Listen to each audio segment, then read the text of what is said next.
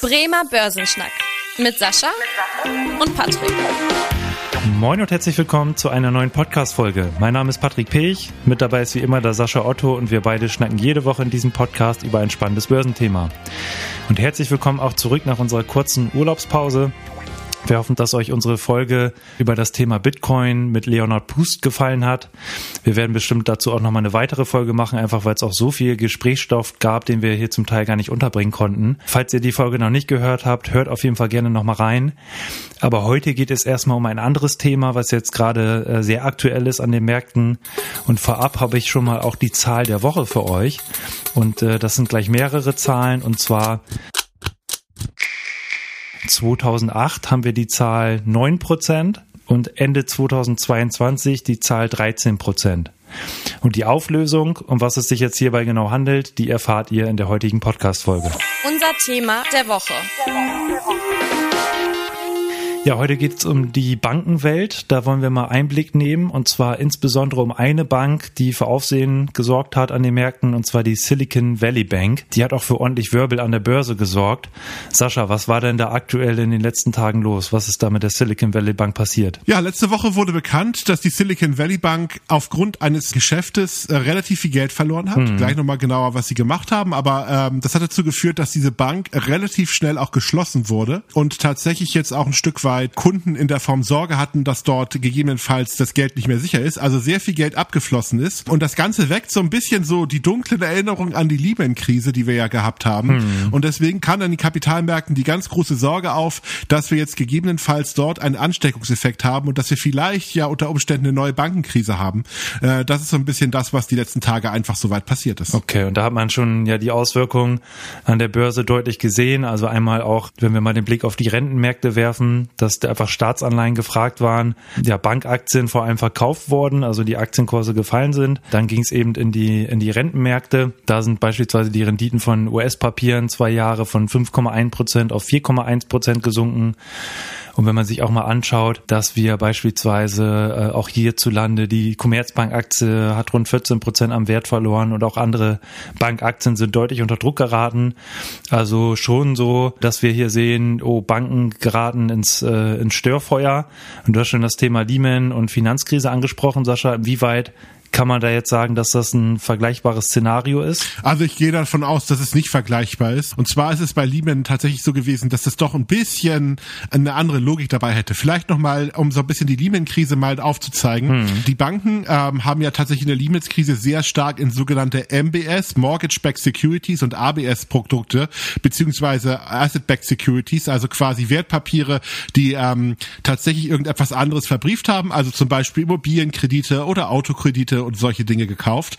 Und gerade als dann diese Thematik aufkommt, dass die Immobilienkredite nicht so wirklich werthaltig waren, haben diese Papiere automatisch sehr stark an Wert verloren. Hm. Also das war so ein bisschen die Logik dabei. Das Problem äh, bei der Lehman-Krise war halt, dass niemand genau wusste, wer überhaupt irgendwas hatte und zu einer Vertrauenskrise zwischen den Banken auch nochmal so ein bisschen die große Unsicherheit aufkam, dass wir alle nicht so richtig mehr verstanden haben, welche Produkte überhaupt da im Bestand sind. Also bei ganz vielen Banken. Das war sicherlich so eine Kombination aus zwei Dingen. Die Krise jetzt ist ein bisschen anders zu bewerten. Also zum einen ist es so, die Silicon Valley Bank ist jetzt nicht total unwichtig, aber es ist auf jeden Fall kein systemrelevantes Institut. Die Silicon Valley Bank ist halt schwerpunktmäßig da äh, tätig in der Form zu sagen, hm. Kredite an Startups zu vergeben, also Technologiefirmen, die ähm, gute Ideen haben und die dann finanzieren möchten. Äh, das ist das Erste. Also tatsächlich eine sehr stark sektorgestützte Bank. Und das Zweite ist auch, die Silicon Valley Bank hat jetzt tatsächlich das Geld verloren mit einem Geschäft, was jetzt nicht so ungewöhnlich ist. Vielleicht auch da nochmal zwei, drei Sätze, wie so ein Bankensystem eigentlich funktioniert funktioniert. Also normalerweise ist es ein Stück weit so, eine typische Bank nimmt Kundengelder entgegen, die da tatsächlich auf dem Girokonto oder auf Termingeldkonten liegen und verleiht diese Gelder oder kauft Wertpapiere von diesen Geldern. Und zwar aber immer mit der Maßgabe zu sagen, okay, diese Kundengelder, die sind zwar theoretisch jeden Tag abhebbar, aber in der Realität werden 80 70, je nach Bank, Prozent der Gelder bleiben länger als eine gewisse Zeit dabei. Und dann sagen sie, okay, selbst wenn die Papiere jetzt jeden Tag abgerufen werden würden, nehmen wir einen Teil dieser Gelder und legen die längerfristig an. Hm. Das hat die Silicon Valley Bank auch gemacht, hat also die Kundengelder, die sie dort hatten, in Staatspapiere angelegt und teilweise auch in diese Mortgage-Backed Securities, also quasi in diese Hypothekenkredite dahinter aber auch äh, langlaufende Staatsanleihen.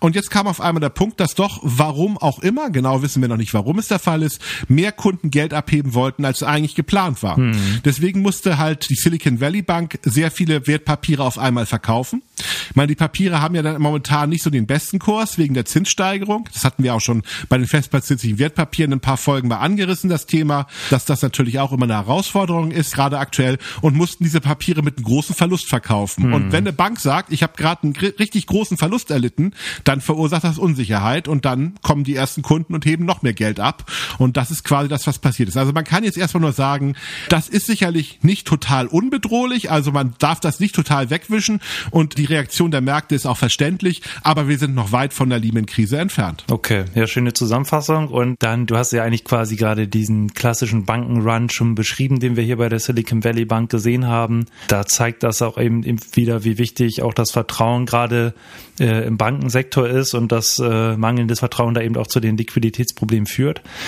Da vielleicht auch nochmal so der Einblick, dass allein an einem Tag, letzte Woche Donnerstag, wir nehmen ja heute am Dienstag, den 14.3. auf, allein letzte Woche Donnerstag wurden 42 Milliarden US-Dollar ausgezahlt, also eine extrem hohe Summe. Äh, insgesamt hat die Silicon Valley Bank äh, eine Bilanzsumme von 212 Milliarden. Also allein an einem Tag sieht man da, da haben die Kunden aus Panik quasi ihre ganzen Gelder abgezogen, weil es halt eben auch nur eine Einlagensicherung bis 250.000 US-Dollar gibt. Viele Kunden hatten eben Gelder darüber hinaus und äh, Angst, dass da eben die Gelder nicht zurückkommen. Ja, da gab es jetzt auch verschiedenste Maßnahmen aus Politik und Geldpolitik, die jetzt dafür sorgen sollen, dass das Vertrauen nicht in den ganzen Finanzsektor verloren geht. Äh, aber hier auch jetzt nochmal zur Auflösung und damit unterstütze ich auch so das, was du gesagt hast, Sascha, dass wir hier eigentlich ja nicht ein vergleichbares Szenario mit der Finanzkrise haben. Äh, ich hatte ja gesagt, 2008 hatten wir 9 Prozent, 2022 13 Prozent.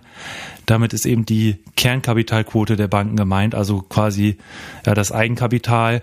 Das war ja auch ein Ziel der Finanzkrise, dass man gesagt haben, die Banken sollen ein erhöhtes Eigenkapitalpolster aufbauen, um eben für solche Liquiditätsengpässe besser gerüstet zu sein.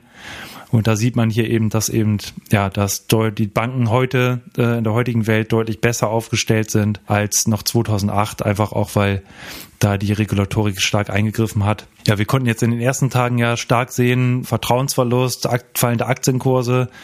Jetzt gab es eben die Maßnahmen der Politik und Geldpolitik. Sascha, was war da so der Tenor? Also was wurde gesagt, um das Vertrauen zurückzugewinnen?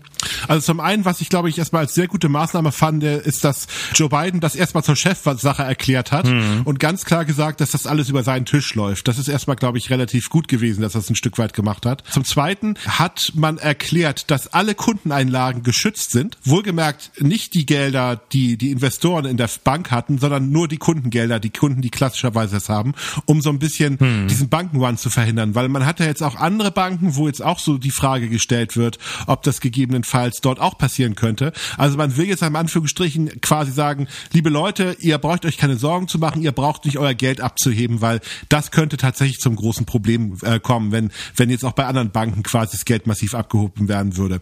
Tatsächlich ist es auch ein Stück weit so, dass die Fed und auch die SEC das momentan massiv überprüft und sich genau die Banken auch nochmal anschaut, um tatsächlich zu gucken, ob bei, bei allen Banken alles sauber läuft. Also so wie es momentan aussieht, ist da auch kein Betrug gelaufen, sondern vielleicht einfach Fehler, Überschätzung von bestimmten Risiken. Das kann man jetzt auch nicht sagen. Das baut natürlich auch ein gewisses Vertrauen auf, erstmal von der Sache her. So, und dann ist natürlich jetzt auch nochmal die Aufgabe der Notenbanken, die nächsten Tage auch den Kapitalmärkten ganz klar zu sagen, dass genug Liquidität da ist. Deswegen gehe ich auch davon aus, dass die nächsten Notenbanksitzungen wahrscheinlich doch ein bisschen, ich sag mal, taubischer ausfallen werden, also mit mehr Geld für die Kapitalmärkte, als man vielleicht in der Vergangenheit erwartet hatte, weil man hatte ja vorher das Bild, hm. die Notenbanken werden die Zinsen weiter erhöhen, ganz massiv, um die Inflation einzudämmen. Ich gehe mal davon aus, dass die Notenbanken jetzt eher versuchen, die Kapitalmärkte zu beruhigen und viel Liquidität in die Märkte zu packen. Also das kann man auch erstmal noch ein Stück weit sagen. Also deswegen kann man einfach noch ein Stück weit feststellen, einfach, wir haben halt aus der Lehman-Krise gelernt und äh, das führt jetzt auch auto automatisch erstmal ein Stück weit dazu, dass die Märkte sich zumindest heute mal wieder beruhigt haben. Gestern ging es da richtig nach unten, heute geht es wieder ein bisschen nach oben. Mal gucken, was morgen los ist. Also äh, auf jeden Fall werden die Märkte die nächsten Tage volatil bleiben. Hm. Ja, das auf jeden Fall. Und da bin ich auch total gespannt drauf. Die FED-Notenbank-Sitzung, die ist ja am 22.03. Da werden wir dann auf jeden Fall hier im Podcast auch berichten, weil da derzeit eben das Gefühl ganz gemischt ist. Eigentlich wurde ursprünglich mit irgendwie 0,5 Prozent gerechnet. Jetzt sind erste Stimmen schon da, dass gegebenenfalls gar keine Zinserhöhung kommt oder nur 0,25 Prozent. Da sieht man auch, was für Auswirkungen jetzt diese Insolvenz einer ja, mittelgroßen Bank in Anführungsstrichen hat, dass eben das Finanzsystem da schon enorm wichtig ist. Ähm, das sieht man ja anhand der Maßnahmen hier. Es gab aber auch ja Auswirkungen auf die Kryptowelt. Und zwar, äh, du hattest ja einerseits berichtet, dass die Silicon Valley Bank Startups, Technologieunternehmen und so weiter finanziert hat. Aber die Silicon Valley Bank war eben auch aktiv in der Kryptowelt, beispielsweise da einfach mal, um das zu nennen, der vom Stablecoin USDC, also Circle, wurden Gelder bei der Silicon Valley Bank geparkt. Und äh, das ist eigentlich ein Stablecoin, äh, wo es eben an den US-Dollar gekoppelt ist. Und da gab es auch so eine Entkopplung, einfach weil da dann auch das Vertrauen ein bisschen verloren gegangen ist. Ansonsten kommt man jetzt in der Kryptowelt keine größeren Verwerfungen sehen. Oder Sascha, siehst du da noch irgendwelche Folgeauswirkungen, die jetzt hieraus äh, abzuleiten sind? Ja, sogar das Gegenteil. Die letzten Tage ging es ja mit dem Bitcoin eher durch die Decke. Also fand ich auch ganz faszinierend. Hm. Kann natürlich auch so ein Indikator dafür sein, dass jetzt so ein paar Investoren für sich selber entschieden haben, dass man vielleicht aufgrund der aktuellen Unruhe vielleicht noch mal irgendetwas anderes als den US-Dollar haben möchte, also dann eben den Bitcoin. Hm, also das hat zumindest jetzt mal erstmal äh, dazu geführt, dass Spekulanten auf das Thema eingegangen sind und ähm, der Bitcoin sich die letzten Tage ganz gut nach oben entwickelt hat. Ich gehe mal davon aus, dass das auch volatil bleiben wird und dass vielleicht der ein oder andere auch mal wieder Gewinne mitnehmen wird. Aber die letzten zwei Tage ist es da richtig hm. stark nach oben gegangen. Ja, dann würde ich sagen, haben wir doch erstmal einen guten Überblick hier gegeben über das äh, aktuelle Szenario, einfach weil viele sich bestimmt auch gefragt haben, was denn da los ist. Äh, die Silicon Valley Bank hört man ja derzeit überall, wenn man ins Handelsblatt guckt oder äh, in irgendwelche Börsen-News, überall wird dieser Name genannt, damit ihr einfach mal wisst, was da eigentlich hintersteckt. Und wir sind natürlich gespannt auf die äh, Notenbank-Sitzungen, die jetzt folgen. Also wie gesagt, am einmal am 22.03 die US-Notenbank-Sitzung und jetzt übermorgen. Das heißt, wenn ihr die Folge hört, dann äh, ist die Sitzung quasi schon durch, die ähm, Sitzung der Europäischen Zentralbank, wo auch eigentlich davon ausgegangen wird, dass da die Zinsen weiter erhöht werden. Und ja, dann würde ich sagen, kommen wir zum Ende der heutigen Podcast-Folge. Und wenn euch die Folge gefallen hat, dann freuen wir uns sehr, wenn ihr dem Podcast hier folgt. Auch gerne Bewertung da lasst bei Spotify, bei Apple Podcasts. Und Themenwünsche könnt ihr wie immer schreiben an die E-Mail-Adresse podcast.sparkasse-bremen.de. Wir freuen uns, wenn ihr auch in der nächsten Woche wieder einschaltet. Bis dahin, tschüss. Tschüss. Vielen Dank fürs Interesse. Das war der Bremer Börsenschnack, ein Podcast mit Sascha und Patrick. Noch ein kurzer Hinweis und an dieser Stelle liebe Grüße aus der Rechtsabteilung. Die gesprochenen Inhalte bilden die persönliche Meinung der handelnden Person, also in den meisten Fällen von Sascha und mir wieder. Sie stellen also keine Handlungsempfehlung zum Erwerb oder zur Veräußerung der genannten Wertpapiere oder anderer Finanzinstrumente der genannten Emittenten dar. Bei Fragen wende dich gerne an deinen Berater.